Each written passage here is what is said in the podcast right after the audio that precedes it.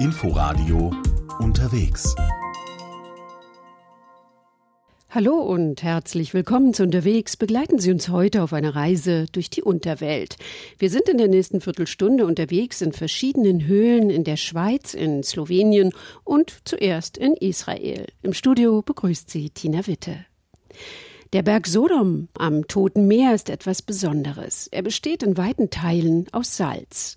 Diese Eigenschaft macht es Regenwasser im Winter leicht, in den Berg einzudringen, das Salz auszuspülen und den Berg von innen auszuhöhlen. So ist eine riesige, aus Kammern und Gängen bestehende Höhle entstanden. Durch einen unscheinbaren und ungesicherten Eingang kann man hinein in die Höhle im Berg Sodom, was nicht so ganz einfach ist, hat Tim Assmann bei seinem Besuch festgestellt.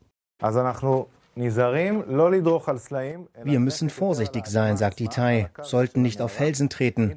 Und er rät immer auf dem Boden der Höhle zu laufen und über Felsen nur mit seiner Hilfe zu klettern. Itai, Anfang 40 und begeisterter Höhlenwanderer, ist unser Führer an diesem Tag. Als er die ersten Sicherheitshinweise gibt, ist unsere zwölfköpfige Gruppe schon ein Stück in den Berg Sodom am Toten Meer hineingegangen, aufrecht laufend. Doch damit ist nun Schluss. Gleich wird gekrochen. Itai legt sich auf den Boden. Hände an die Seiten und nun schaut. Ich nehme die Füße, strecke sie so nach vorne und dann hebe ich mich etwas mit den Händen hoch und stoße mit dem Körper nach vorne, so dass sich meine Füße wieder strecken. Itais Methode soll Ellenbogen und Knie schonen. Den Tipp, Ellbogen und Knieschoner mitzubringen, hat Itai der Gruppe vorher nicht gegeben. Seine Vorabhinweise hätten ruhig umfangreicher sein können, klangen eher nach lockerer Wanderung. Aber wer hinein will in die Salzhöhle, muss sich eben quälen.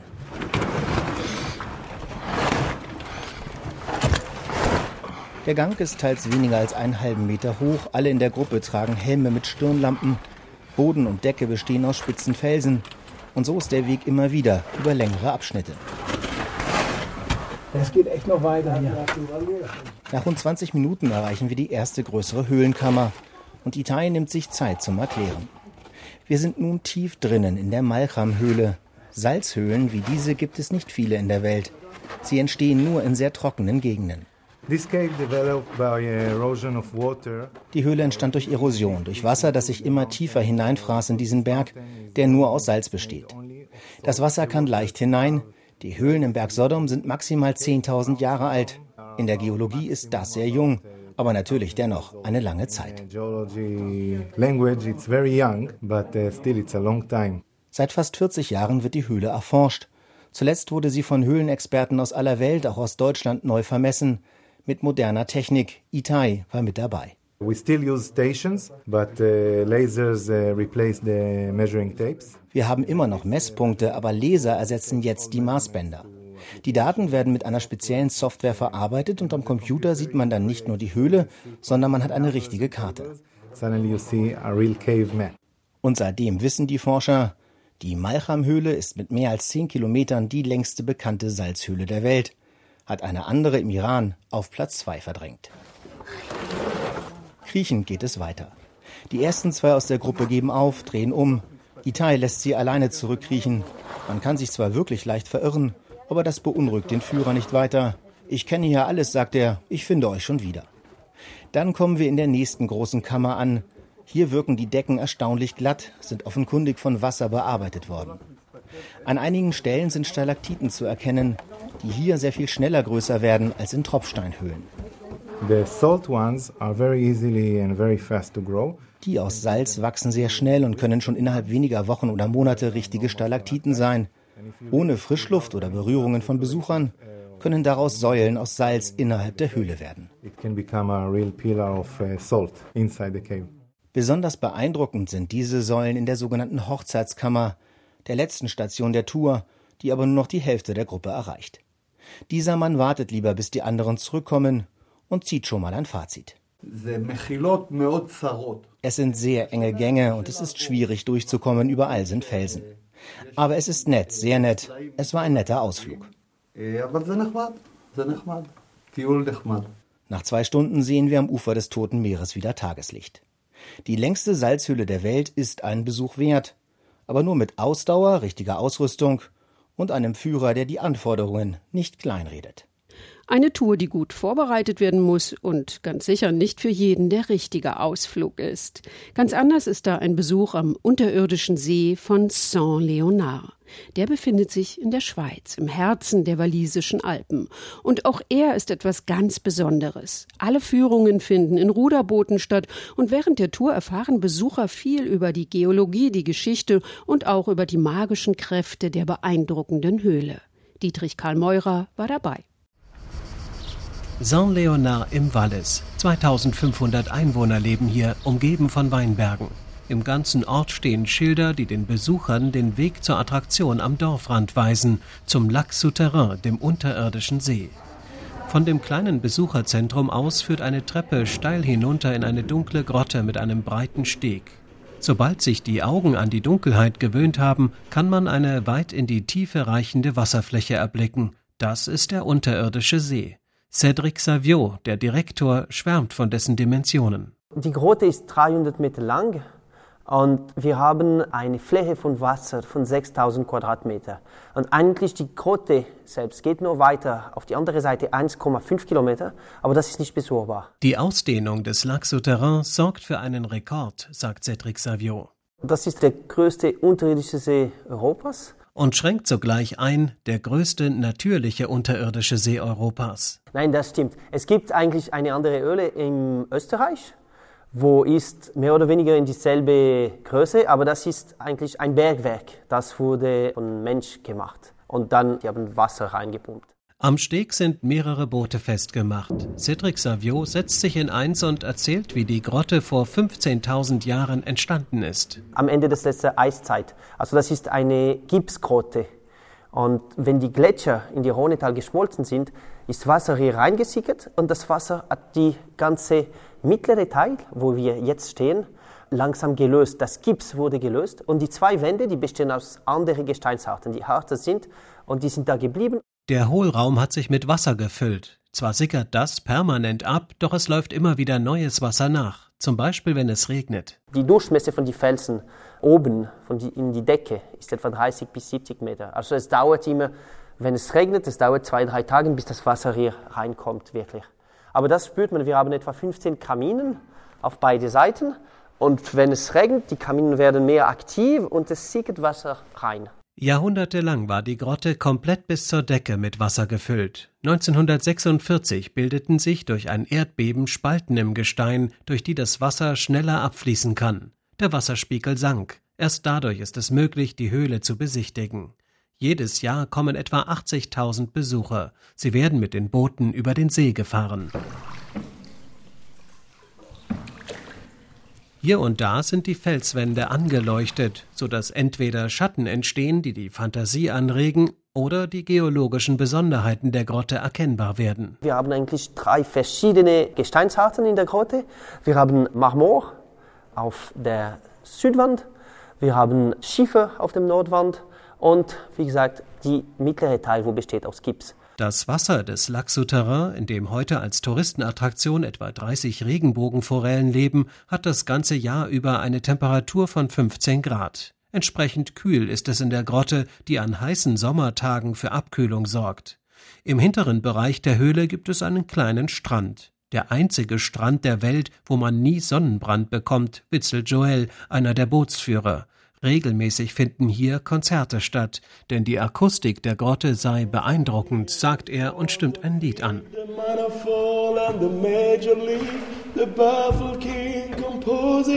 Halleluja, Halleluja,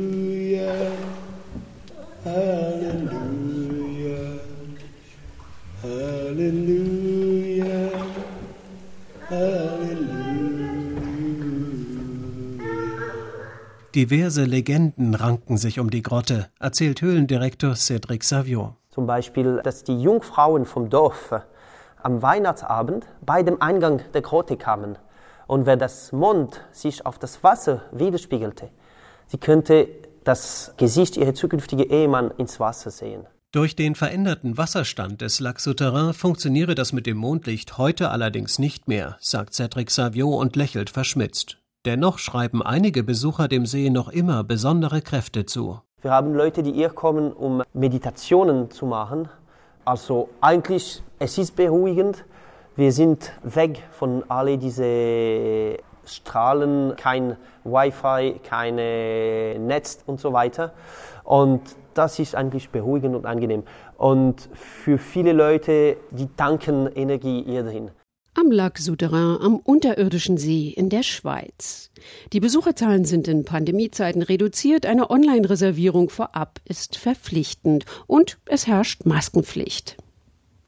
Weiter geht es nach Slowenien. Experten schätzen, dass es in dem kleinen Alpenland insgesamt über 30.000 Höhlen gibt. Und immer wieder werden neue entdeckt. Die bedeutendste unter ihnen ist wohl die Postojna.